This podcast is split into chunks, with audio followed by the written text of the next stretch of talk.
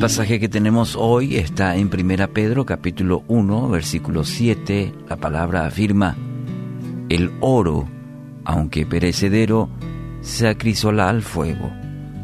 Así también la fe de ustedes, que vale mucho más que el oro, al ser acrisolada por las pruebas, demostrará que es digna de aprobación, gloria y honor cuando Jesucristo se revele.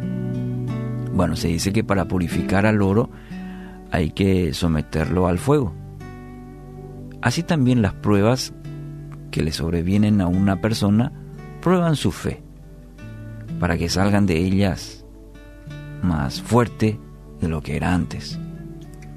Pero ¿qué pasa? La reacción normal que tenemos a la prueba es, bueno, huir, huir lo antes posible de ella. No nos agrada creemos que es algo malo e incluso muchas veces que es un castigo de Dios. Las pruebas nos enseñan a ser pacientes. Dios las utiliza, como en el caso del oro, para purificarnos. Mire lo que dicen Romanos 5, 3 y 4. Y no solo en esto, sino también en nuestros sufrimientos, porque sabemos que el sufrimiento produce perseverancia la perseverancia, entereza de carácter. La entereza de carácter, esperanza.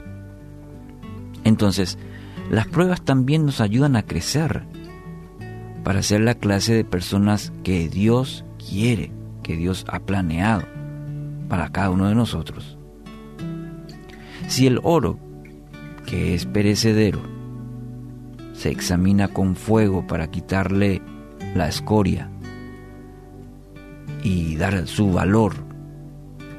¿Cuánto más necesita nuestra fe, que nunca perece, pasar por las pruebas, pasar por la prueba ardiente, para quitar todo aquello defectuoso, aquello que nos sirve, y de esa manera probar su pleno valor.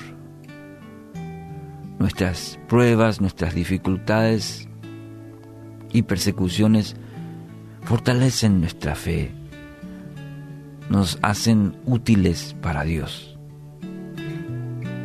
Tenemos que aprender a mirar con los ojos de Dios muchas situaciones que pasamos y ver que Dios está ahí forzando o forjando, mejor dicho, nuestra, nuestra vida, nuestra fe a través de las dificultades, las pruebas. Este es el proceso que Dios permite en tu vida, en la mía, para nuestro bien. Y en este proceso debemos pedir siempre, así como en esta mañana quizás está viniendo a su mente y su corazón, quizás en el caso suyo la noche fue larga por justamente situaciones que está atravesando. Entonces, permita a Dios que le ayude a través de su Espíritu Santo a ver cómo está forjando en su vida que está queriendo mostrar, que está queriendo quitar. Entonces pida la ayuda a Dios, a su Espíritu Santo, la dirección, el discernimiento del Padre Celestial para entender cada situación que atraviesa. Lo importante será no rendirse. No rendirse. Dios está trabajando en su vida. A veces a ese fuego fuerte, también en nuestra vida necesitamos para ser mejores, para ser mejores.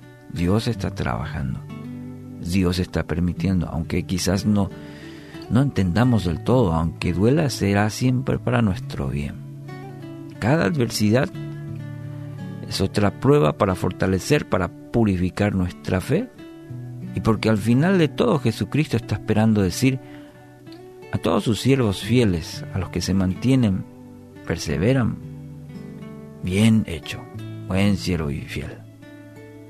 Entonces, hoy quiero animar, quiero animarle a través de la palabra de Dios y este texto.